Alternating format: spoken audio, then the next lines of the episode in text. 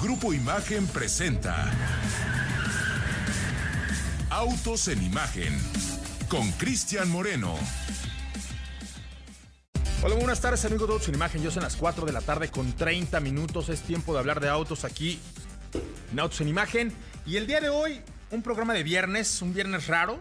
Eh, algunos días se tomaron en esta semana, por lo cual parece ser que la información tuvo ahí un ligero bache. Hay quienes agarraron todo el puente y desde el miércoles no se presentan en la oficina y no será sino hasta el lunes cuando retomen la información.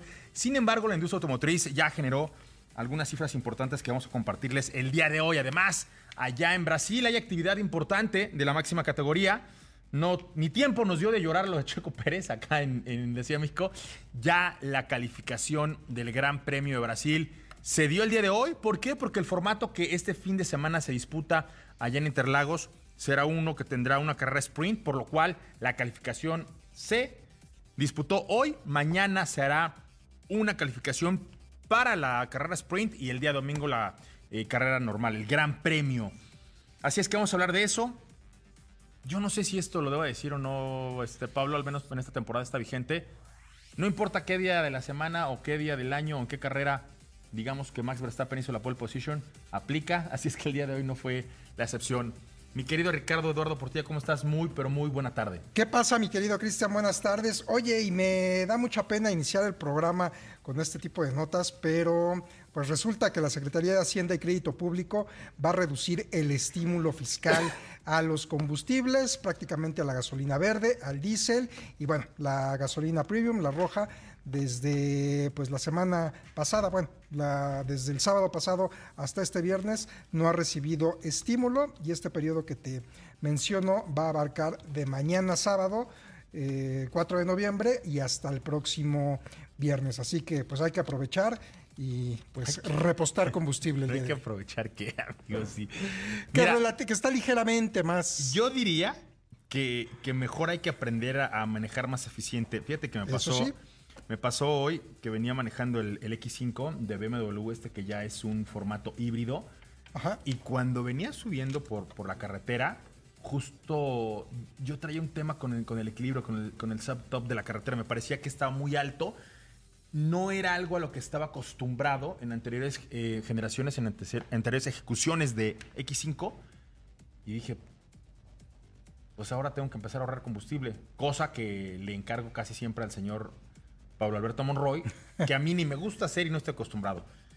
Y cuando empecé a entender de qué forma un vehículo híbrido puede mejorar significativamente los consumos de combustible e incluso son pocos los vehículos que te permiten llevar eh, a tal punto el manejo de un vehículo eléctrico, apreté el modo eléctrico, empecé a manejar en modo puramente eléctrico, tenía solamente 3 kilómetros, pero como empezó la pendiente que inicia ahí en la cima, que es un, lugar que está más o menos a unos 3.000 metros sobre el nivel del mar, me di cuenta que el formato del X5 de BMW había evolucionado significativamente hacia un lugar en donde a la gente que le gusta ahorrar combustible lo hace sentir cómodo. No hacia donde a mí me gusta, que es el performance. Es una camioneta que siempre se había caracterizado por un manejo muy deportivo, pero que ahora en tiempos de electrificación, pues todo sea para ahorrar combustible. Sí, seguro. Fíjate que justamente, justamente en la carretera de Cuernavaca hacia México, mi récord es de 15 kilómetros sin apretar el pedal del acelerador. No sabría decirte exactamente de dónde, en qué punto, no me lo sé también como Yo tú, sí, era de aquí para allá o de allá para acá. de allá para acá. A partir de la cima. Sí, seguramente. Y venías más o menos con unos 110. Ah, sí, Y entonces no encontraste nadie que te frenara. exactamente. Y te viniste en modo vela. Sí, casi, casi hasta poquitito antes de la caseta, ya este fue cuando tuve que, que acelerar nuevamente. Poquitito Es mi, antes. es mi récord. Ya pasa- las últimas pasadito las curvas, curvas, exacto. Y justo a partir de ahí empieza una pendiente. Exacto. En donde te encuentras del lado izquierdo ya la, eh, el acceso al segundo piso o a la derecha la caseta. Pero ha sido mi récord y sí, como bien mencionas, pues... Pero no son tantos, amigo, ¿eh? 15 se me hace que eres muy optimista o manejas muy bien. Sí, va, sí coincidieron muchísimos elementos a mi favor. Como decías, pues no, no me tocó casi, casi eh, tránsito. Llevaba buena velocidad a partir de que agarré el impulso. Porque la sola pendiente son 8 kilómetros. Pero bueno, Sí. parte de lo que el señor Pablo Alberto Monroy Castillo hace cada que sale de vacaciones, y que es ahorrar combustible Mi querido Pablito, ¿cómo estás el día de hoy? Muy buena tarde. ¿Qué tal, señor Moreno? Muy buena tarde, buena tarde al auditorio. Pues mucha información para este viernes eh, y una que me llamó mucho la atención y que platicaremos más adelante es que de entrada existe un sindicato de trabajadores culinarios de Nevada, esa ya es una gran noticia, pero están preparando una huelga si no se llega a un acuerdo con los propietarios de casinos y hoteles antes del 10 de noviembre y esto está vinculado directamente a la Fórmula 1 porque pues en esas fechas va a suceder el Gran Premio de Las Vegas, cerca de 35 mil trabajadores pues están listos eh, y sus peticiones incluyen eh, aumentos salariales y seguridad laboral. Se preguntará la gente, como yo lo hice en la Junta, ¿Por qué estamos hablando de notas culinarias en, en Autos en Imagen? Bueno, creo que el fenómeno del Gran Premio de Las Vegas es uno que ha eh, modificado significativamente la vida de Las Vegas. Yo he tenido a lo, a lo largo del año la oportunidad de ir a lo mejor un par de veces. El tránsito es insufrible. Lo que está viviendo Las Vegas en torno a la Fórmula 1, los edificios que se están construyendo para este Gran Premio, inclusive el, el estilo de vida de, de muchos eh, personajes que, que, trabajan todos los días allá, eh, ha cambiado y creo yo que es muchísima la influencia que ha tenido la máxima categoría. ¿En qué, en qué sentido? Bueno, tende, tenemos ya tres grandes premios, Pablo. No hay que pasar por alto esto. Uh -huh. Está Miami, está Austin y está Las Vegas. Y particularmente Las Vegas es un lugar que está acostumbrado a tener grandes espectáculos de todos los tipos, deportivos, eh, teatrales, musicales, hay de todo y sin medida. El único a, al que nunca he podido ir es este de las cachetadas, que no sé si te llama la atención. ¿Lo has visto? sí, sí lo he visto. Pero para que vean qué tanta oferta de espectáculos tiene Las Vegas. Box también, obviamente. Boxeo, todo lo, lo que hay alrededor de esto. Pero bueno, ¿qué pasa con la Fórmula 1? La Fórmula 1 trata de cambiar de alguna forma eh, lo, que, lo que el estadounidense percibía de la máxima categoría, porque la fórmula que tenían allá en Indianápolis no era a lo mejor la, la, más afortunada con la relación en Estados Unidos. Y hoy Las Vegas se ha convertido auténticamente en el escenario en donde la gente no solamente quiere ir a ver la Fórmula 1, quiere ser visto alrededor de la máxima categoría.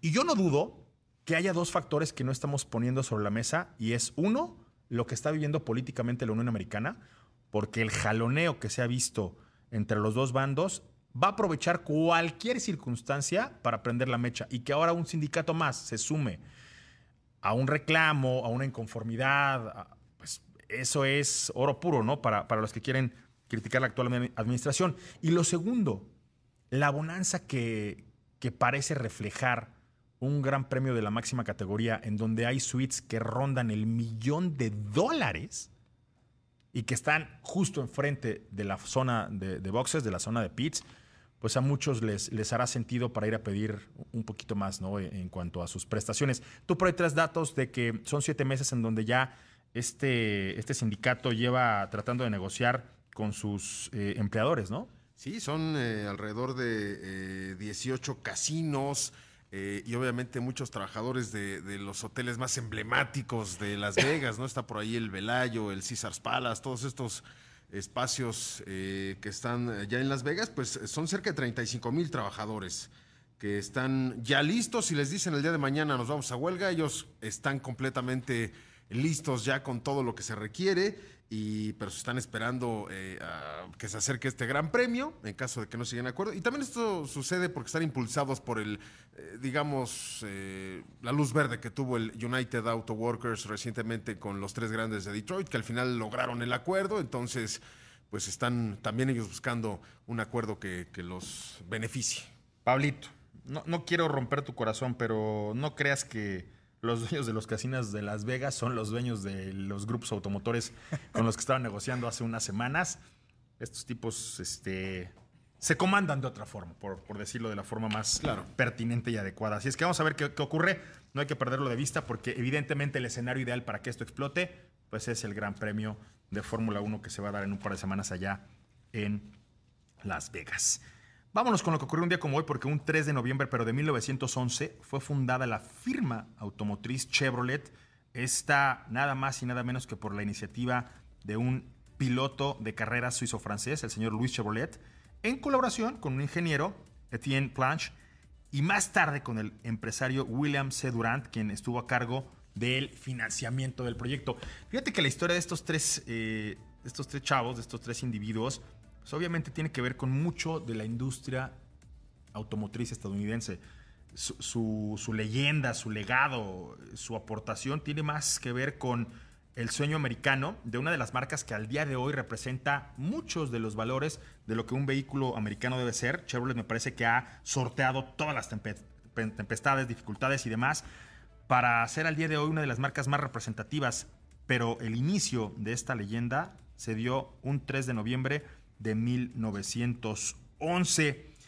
Más allá de las leyendas que hay alrededor del logotipo, más allá de todo lo que ha habido alrededor de la evolución de la marca, pues me parece que algunos de los vehículos más representativos de los Estados Unidos han venido de la mano y del trazo de, de la marca Chevrolet y al día de hoy pues se mantiene, se mantiene vigente, así es que pues una celebración que valdría que valdría recuperar en la historia de la industria automotriz estadounidense, Pablo. Así es, señor Moreno. Y nada más para recordar, aquel primer modelo que llevó el nombre de Chevrolet fue un eh, Classic Six. Este sedán que llamó pues, la atención porque equipaba un motor de seis cilindros en línea, algo inusual para la época, porque hasta ese momento solo se fabricaban motores de máximo cuatro cilindros en línea. Y bueno, te diré un- un- una, una época, ¿no? Si nos pusiéramos a ver lo que ocurrió desde 1911 a la fecha, pues evidentemente eh, el vaivén de, de si van y, y llegan los vehículos de seis cilindros en línea, pues ahora estamos viendo el resurgimiento de esto, ¿no? Claro. Luego de que por muchos años desapareciera y que solo algunas marcas como BMW eh, mantuvieron en su portafolio de productos vigente esta configuración que al día de hoy es retomada por otros muchos proyectos como la propia eh, Dodge, ya ves que viene el Hurricane, que, que es un motorzazo también con esa configuración, y de la misma Mazda, ¿no? Claro. Pero bueno, también un 3 de noviembre, pero de 1957, la perrita Laika fue enviada al espacio y qué, qué mejor que haya ocurrido en un viernes de misión motor. Hoy que vamos a hablar de cosas que vuelan. Este fue el primer ser vivo en ir más allá de los límites de nuestro planeta. Se lanzó en el satélite ruso Sputnik. Y te diré que también, o sea, las cosas buenas y las cosas malas, eh, pues no, nunca regresó, ¿no? Este fue un, un lanzamiento que únicamente eh, inició con, con esta conquista espacial, que al día de hoy pues es una que ha cobrado muchos sacrificios. Hay un, un recuento bien interesante, dicen que entre 1948 y 1961 se fueron 48 perros, 15 monos y dos conejos. Esto pues para, para iniciar la carrera espacial, Pablo. Sí, y al final, pues recabar datos de cómo era el comportamiento eh, bajo esas condiciones y ya después lanzar seres humanos. ¿Viste Guardianes de la Galaxia? Sí, claro, por supuesto. Ahí sale también ella. Vamos en corte regresamos. Estás en Autos en Imagen.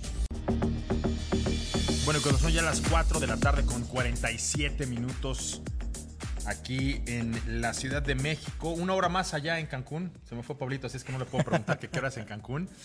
Eh, vamos a regresar para retomar esta información. Digo, ya me la diste puntualmente, Ricardo, pero al final del día la gasolina va a estar más cara y a partir de cuándo? A partir de mañana, recordemos que, bueno, semana con semana la Secretaría de Hacienda y Crédito Público pues anuncia si va a estar dando estos estímulos para el famosísimo IEPS y bueno, lo que corresponde a la semana de mañana sábado, mañana 4 de noviembre y hasta el siguiente viernes, pues prácticamente va a reducir los estímulos fiscales para la gasolina verde, para el diésel y la gasolina O sea, roja. más caro el combustible en los tres formatos: diésel, magna y premium. Así es, el diésel desde la semana, desde, desde el periodo pasado, pues no ha estado aportando ningún estímulo, así que digamos que se mantiene. Y eh, tampoco la roja. Y tampoco la roja. O sea, realmente a, a lo que le levantaron la canasta fue a la verde. Así es.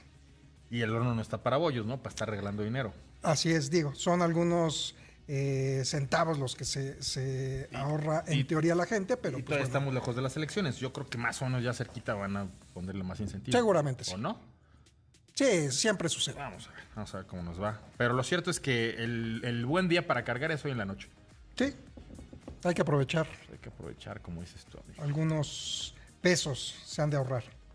Pues mira, ¿qué tanto te ahorras? O sea, si, si la diferencia son 50 centavos, y un tanque grandototote, digo, pensando en una Suburban o en una Expedition o en una cosa de estas, pongamos que está alrededor de 100 litros. Andarle buscando Eh, tres pies al gato. ¿no? Bueno, Por ver, ejemplo, si le digo, en el caso de que eh, le pongas gasolina, no sé, dos veces a lo mejor a, la semana, pues ahí vas. o sea, ponga- vamos, a ponerlo, poquito. vamos a ponerlo de a peso la diferencia, siendo muy radicales. Te ahorras 100 pesos Más o menos. en un coche azote de estos. Generalmente los vehículos que manejamos tú y yo son, son 40 tanques de- litros, de, ¿no? 40 y pocos litros, 42, ¿no? Ajá. Insisto, es más efectivo ser más eficientes a la hora de manejar. Sí. Ahorras más. Sí, Hoy, hoy- como- hoy sí fue un super récord, ¿eh? De ahí de donde me empecé a, o sea, donde empecé a hacer conciencia de cómo estaba mi consumo de combustible, que fue más o menos pasando Tres Marías para acá. 70 y altos kilómetros de autonomía, tenía 78. Me fui a modo eléctrico, empecé a regenerar, porque justo a partir de ahí ya empecé a conducir más conscientemente y llegué con un kilómetro en modo eléctrico y más o menos como reduje unos 4 kilómetros de autonomía del, del que me marcaba el, el vehículo, el X5 BMW. Y tienes razón, lo que me aventé en modo vela sí fueron como 11, 12 kilómetros, porque me acuerdo que pensé casi casi un trayecto de mi casa aquí a imagen y en eso ronda el Mm. kilometraje.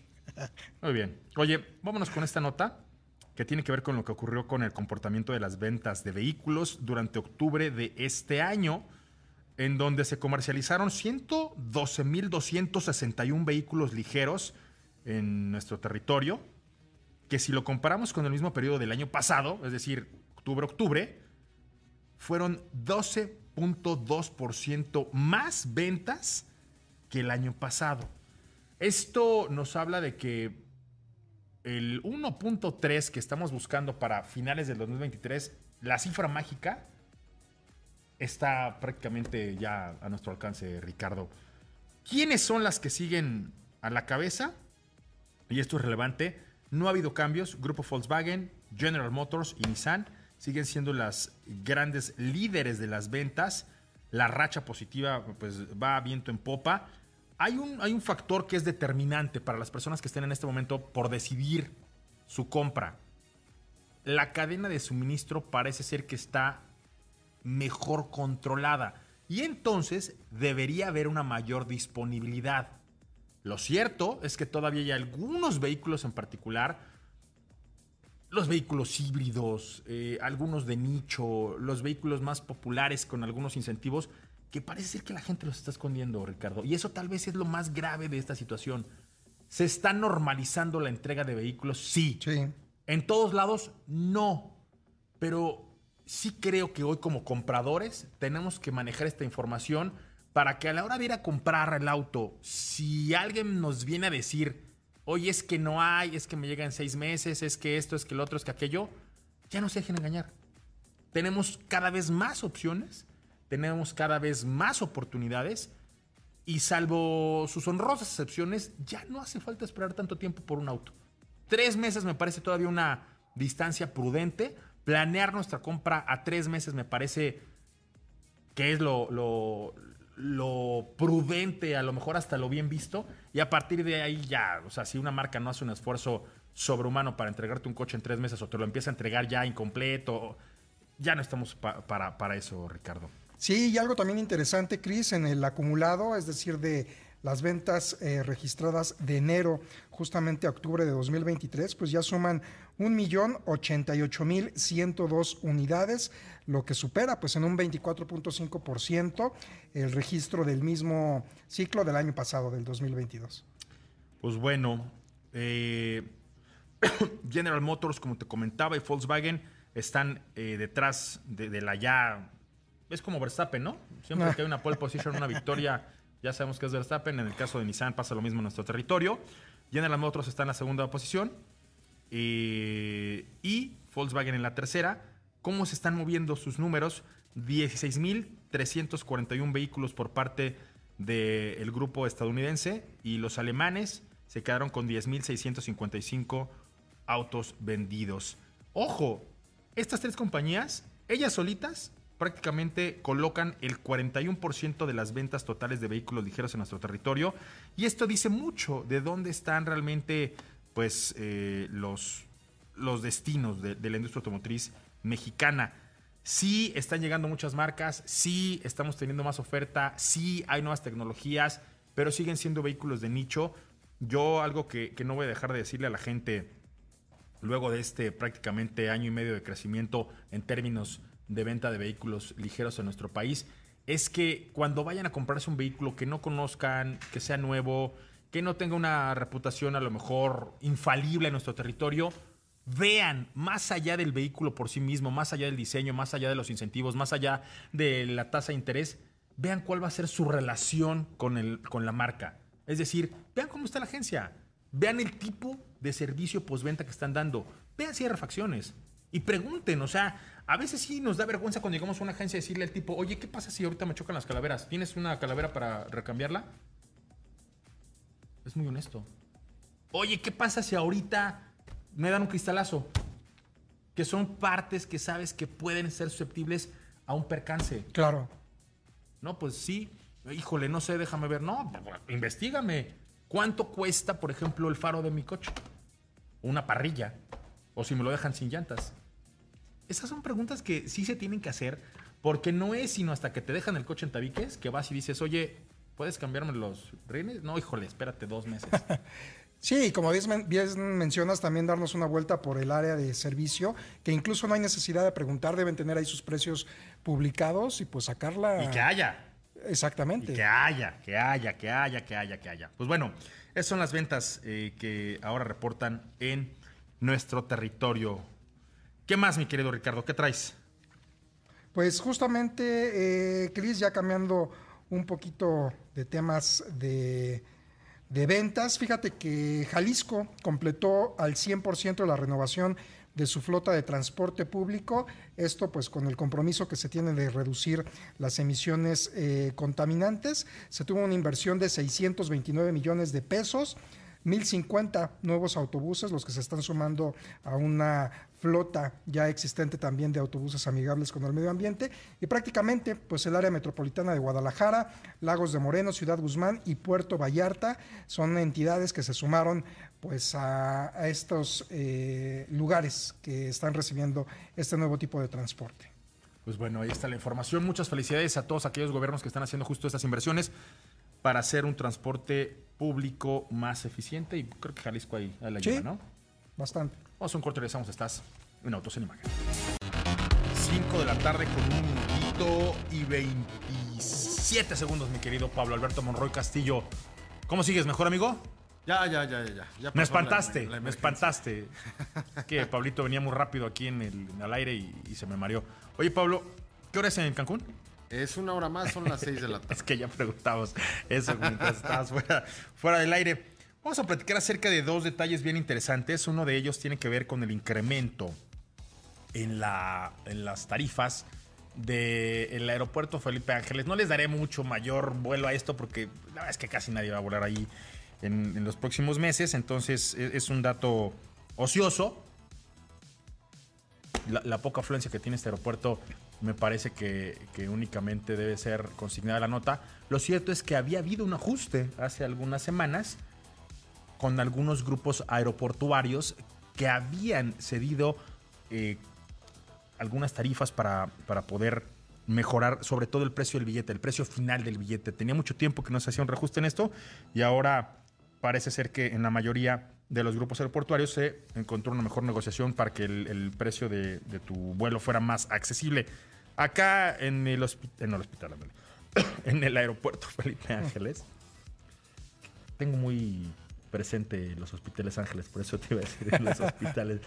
En el, en el aeropuerto Felipe Ángeles va, va a subir un poco la tarifa. Lo cierto es que ya de por sí estaba todo muy barato por ahí, ¿no?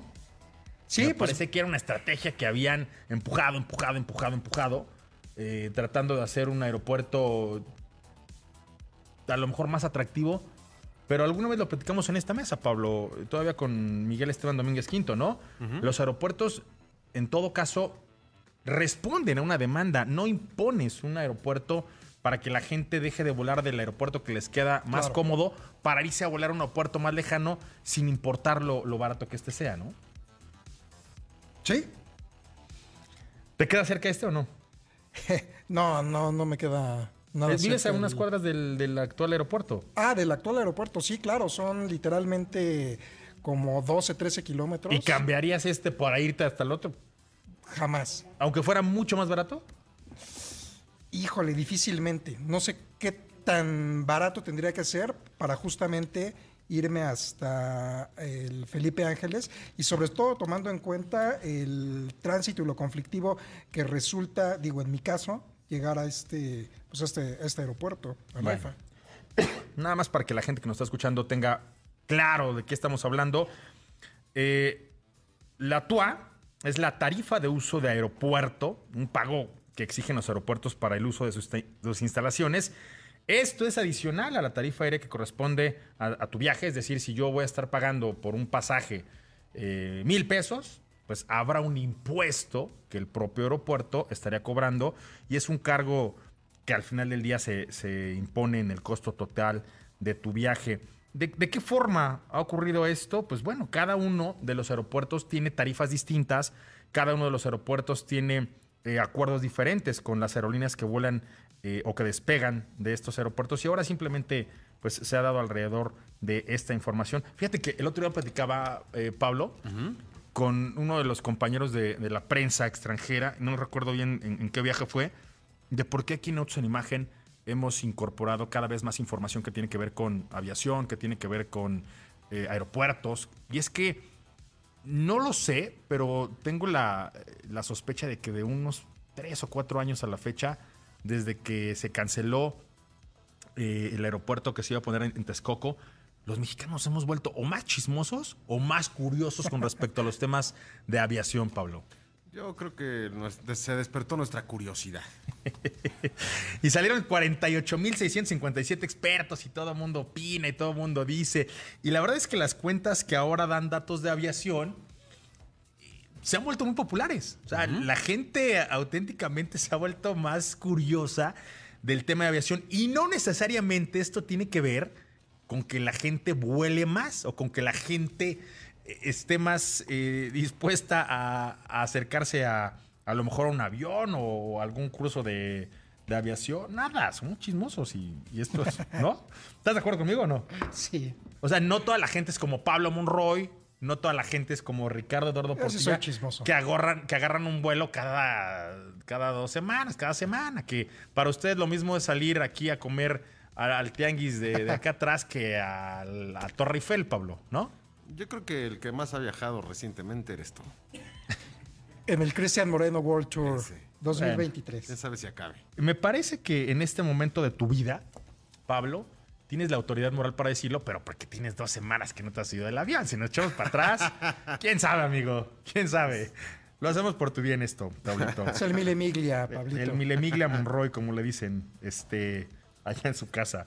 ¿Qué más traemos, Pablito, para el día de hoy? Por ahí tenemos información de Mexicana, si no mal recuerdo. Bueno, antes de llegar a, a la información de Mexicana, fíjate que la Secretaría de Infraestructura, Comunicaciones y Transportes informó que hasta el primero de noviembre se han transportado 12.944 personas, ya sea por vía terrestre y aérea, como parte del puente Ah, humanitario. pero ese es el puente, no. Platícame lo de Mexicana, la Mexicana, que ya que tiene fecha, ¿no? Para, para despegar. Sí, pues justamente Es lo 30, comentábamos, Sí. el eh, 30 de noviembre ya está lista para pues despegar. El- su base de operaciones va a ser el Aeropuerto Internacional Felipe Ángeles. Ya incluso eh, comenzaron la venta de boletos para algunos destinos turísticos y algo que se recalcó es que justamente las personas, eh, los adultos maya- mayores, pues presentando su credencial del INAPAM, pues van a recibir un descuento. Entonces, pues vale la pena eh, pues ver ahí los costos eh, de los vuelos. Estas, eh, la gente de la tercera edad, 20% en el costo total del boleto van a tener del descuento a cualquier destino turístico que ofrezca la aerolínea. 20 destinos son los que van a estar ofertando, Cris. Destacan Cancún, Los Cabos, Ixtapas y Guatanejo, Cozumel, Puerto Vallarta, La Paz, Mazatlán, Chetumal, Oaxaca, entre muchos otros. ¿Has entrado ya a la, Sí, ya entré a la, ¿A la página hace algunas semanas. La verdad que sí te cotizan los costos de los boletos, pero en aquella ocasión no me dejaba eh, pues dar como que compra. Yo he tenido problemas, ¿eh? En, en teoría esto ya prácticamente es menos de un mes para que, para que se dé. Es una aerolínea que estaría administrada por la Secretaría de Defensa Nacional y eh, ya tiene 10 aviones arrendados y, y estaría prácticamente a, a nada de comenzar. No tiene absolutamente nada que ver con la anterior mexicana, que era una aerolínea totalmente distinta a lo que están planteando en este momento. De hecho, la marca se compró de forma digo, accidentada, fortuita, al final del día ocurrió, pero pues ojalá, ojalá, y fíjense que creo que esto aportaría para mejorar eh, sobre todo las condiciones, eh, sus puntos de origen, como lo dices, en primerísimo lugar está el AIFA, ahí se va a tener que subir la tarifa, eh, el propio gobierno, ¿no? Se va a cobrar más. Me sorprende el tema de Acapulco, ¿cómo, cómo crees que esto ocurra, amigo? Yo creo que va a estar por el momento pues suspendido el, destino. Así. No han dicho nada al respecto. Y nos decías que vienen de Campeche, Cancún, Chetumal, Ciudad Juárez, Cozumel, Guadalajara, Ixtapa. También Ixtapa es un, es un destino que ahorita está como en, en stand-by. Hermosillo, Huatulco, La Paz, León, Mazatlán, Mérida, Monterrey, Oaxaca, Puerto Vallarta, San José del Cabo y Tijuana. Bueno, Villahermosa, obviamente. Vamos a ver. Fíjate que los precios son sumamente atractivos. 1.500 pesos, no 1.400. En eso pe- empezaban ya los con impuestos incluidos. Eh, inclusive más accesibles que los de Viva Aerobús, Ricardo. Sin mencionar bebidas de cortesía, asientos sin cargo extra, equipaje documentado también de 15 kilogramos solo por lanzamiento. Solo por lanzamiento, llévelo, llévelo. Sí, aquí dice. Bueno, Vamos ahora sí con la información que nos estabas adelantando, Pablo. Disculpa que te haya interrumpido, pero esa información justo la semana pasada, aquí justo en este espacio, ustedes la, explicaban. Se ha abierto un puente aéreo, esto para Acapulco, con la situación que ahora mismo está enfrentando eh, el estado de Guerrero. Y este es un puente aéreo que en todo caso ayudaría en primera instancia a que la gente que estaba allá y que no era de Acapulco pudiera salir y pudiera regresar a su lugar de origen o moverse a algún otro lugar en donde no enfrentaran pues lo que las costas de Guerrero están viviendo en este momento, ¿no? Que es falta de comida, falta de agua, o sea, todos los que pudieron ir, huir, perdón, era, era momento de hacerlo. Desde que se abrió, que fue hace más o menos una semana a la fecha, Pablo, ahora sí dame la fecha, la cifra exacta de gente que, que ha salido de, de Acapulco. Así es, señor. Bueno, pues justamente desde el 27 de octubre al 1 de noviembre ya se han eh, trasladado eh, pues más de 12 mil personas, 12.944 personas eh, se han movido, ya sea por vía terrestre o aérea, como parte del puente humanitario en apoyo a personas damni- damnificadas en el puerto de Acapulco, en Guerrero, por el huracán Otis. Bajo la coordinación tanto de la Secretaría de Infraestructura, Comunicaciones y Transportes como servicios a la navegación del espacio aéreo mexicano, la Agencia Federal de Aviación Civil eh, y otras instituciones. Se han trasladado también víveres, medicinas, equipos y personal humano, entre ellos médicos de diversas instituciones, al mismo tiempo que se apoya la salida de toda persona que así lo requiera. El apoyo en materia de infraestructura aeronáutica, humana y logística de Aeroméxico, Viva Aerobús y Volaris permitió en el periodo que comprende del 27 de octubre al 1 de noviembre eh, que se transportaran 2.447 personas, 2.052 fueron personas evacuadas, 395 fueron apoyo técnico, entre ellos médicos y técnicos que viajaron a Acapulco. En este periodo también se transportó carga movilizada con un total de 2.581 kilos de víveres y equipo de telecomunicaciones, entre otros, entre otros eh, enseres. Ahora, en todo caso, Pablo, el, el vuelo era gratis y se le daba prioridad a personas vulnerables, a mujeres embarazadas, a niños, a gente enferma, a algunas personas con discapacidad y de la tercera edad que evidentemente pues, no pudieron enfrentar lo que ahora mismo eh, tiene como panorama el estado de Guerrero. En, de regreso estarían mandando ayuda. Hay mucha gente que, que en este momento ha organizado eh, pues cuadrillas, eh, se han ido médicos, se ha, se ha ido gente a apoyar la, la reconstrucción de, Guerrero y creo yo que, que es un- una situación que vale la pena destacarse, eh, que vale la pena mantener pues todavía vigente y, lo que está ocurriendo en Guerrero es algo lamentable. Ojalá hay más, más personas. Por ahí veía al señor Mario Domínguez Antier, me parece, no sé si lo vieron ustedes en redes sociales, que se fue manejando. Digo, que bueno que, que más gente como nuestro amigo el señor Domínguez, eh, colaborador y columnista de la sección Atracción 360, esté pensando en este momento en, en ayudar, Pablito. Y fíjate que también eh, servicios a la navegación en el espacio aéreo mexicano, eh, el Aeropuerto Internacional de Acapulco, gracias a esta, esta institución que te, que te, comento, ya el aeropuerto, el aeropuerto Internacional de Acapulco cuenta con servicios de vigilancia radar que le permite reforzar la seguridad de las operaciones aéreas, justamente eh, en este puente humanitario que se implementó por eh, tras el paso del huracán Otis, eh, técnicos, ingenieros de este CENEAM, de este eh, de esta institución, pues de inmediato se dieron a la tarea de colocar o de recuperar el equipo necesario justamente para vigilar el espacio aéreo de este aeropuerto y que las aeronaves puedan aterrizar con toda la, la, seguridad y todos los protocolos que se requieren. Pues ahí está la información, Pablito. Así este, es. Cualquier detalle al respecto, por favor, mantengámonos informando de lo que ocurra. Ayer decíamos acerca de las instituciones de seguros, hoy viene con el puente aéreo. Vamos a seguirles informando. Vamos a un corte, regresamos. Estás en Autos en Imagen. Ricardo Eduardo Portilla. Hay preguntas. Sí, preguntas y comentarios, Cris. El doctor Alfonso Telles dice, Cristian, luego la gente que hace fila en la gasolinera más barata, lo que se ahorra en el precio lo gasta haciendo fila. ¿Cómo se llama este señor? Es el doctor Alfonso Telles. Doctor Alfonso Telles. Juan. Tiene, tiene, absolutamente toda, toda la razón. No, no, no solo la fila, a veces buscando el combustible más sí. barato por unos centavos, ya te lo gastaste sí, te en la pura vuelta, ¿no? Sí, eso es cierto. A ver, hagan las cuentas nada más. Eh, ¿Cuánto realmente están ahorrando en un precio muy radical entre uno y otro? 40 pesos. Y si eso si le ponen el tanque lleno, ¿no? Pero fíjate que hay unas que sí, de repente he encontrado variaciones de hasta 3 pesos por litro. Bueno, eso sí es una locura. Sí. No es el común denominador de las diferencias entre el precio de combustible de una y otra estación, sobre todo si lo vemos por región. O sea, si yo estoy aquí en la Ciudad de México y me voy a Querétaro, a lo mejor sí voy a encontrar 3 pesos de diferencia. O a Puebla, o a Morelos, o sí. a Tlaxcala. Pero en el sur de la Ciudad de México es bien raro que encuentres 3 pesos de diferencia, Ricardo. Sí. Ahora, porque lo que dice el señor tiene mucha razón. O sea, más te gastas en ir más lejos por comprar combustible más barato Ajá. que si real. Porque yo, insisto, lo que yo estoy tratando de decir a la gente es que es más eficiente conducir como lo hace mi amigo el señor Pablo Alberto Monroy Castillo que como lo hago yo. Ahí ahorras más lana que si te estás buscando un precio más barato sí, de claro. ¿No? Pero el señor tiene una reflexión este, muy acertada, muy atinada. Juan OM dice, Cristian, ¿qué opinas del K3 de Kia o cuál Justo. consideras una mejor opción?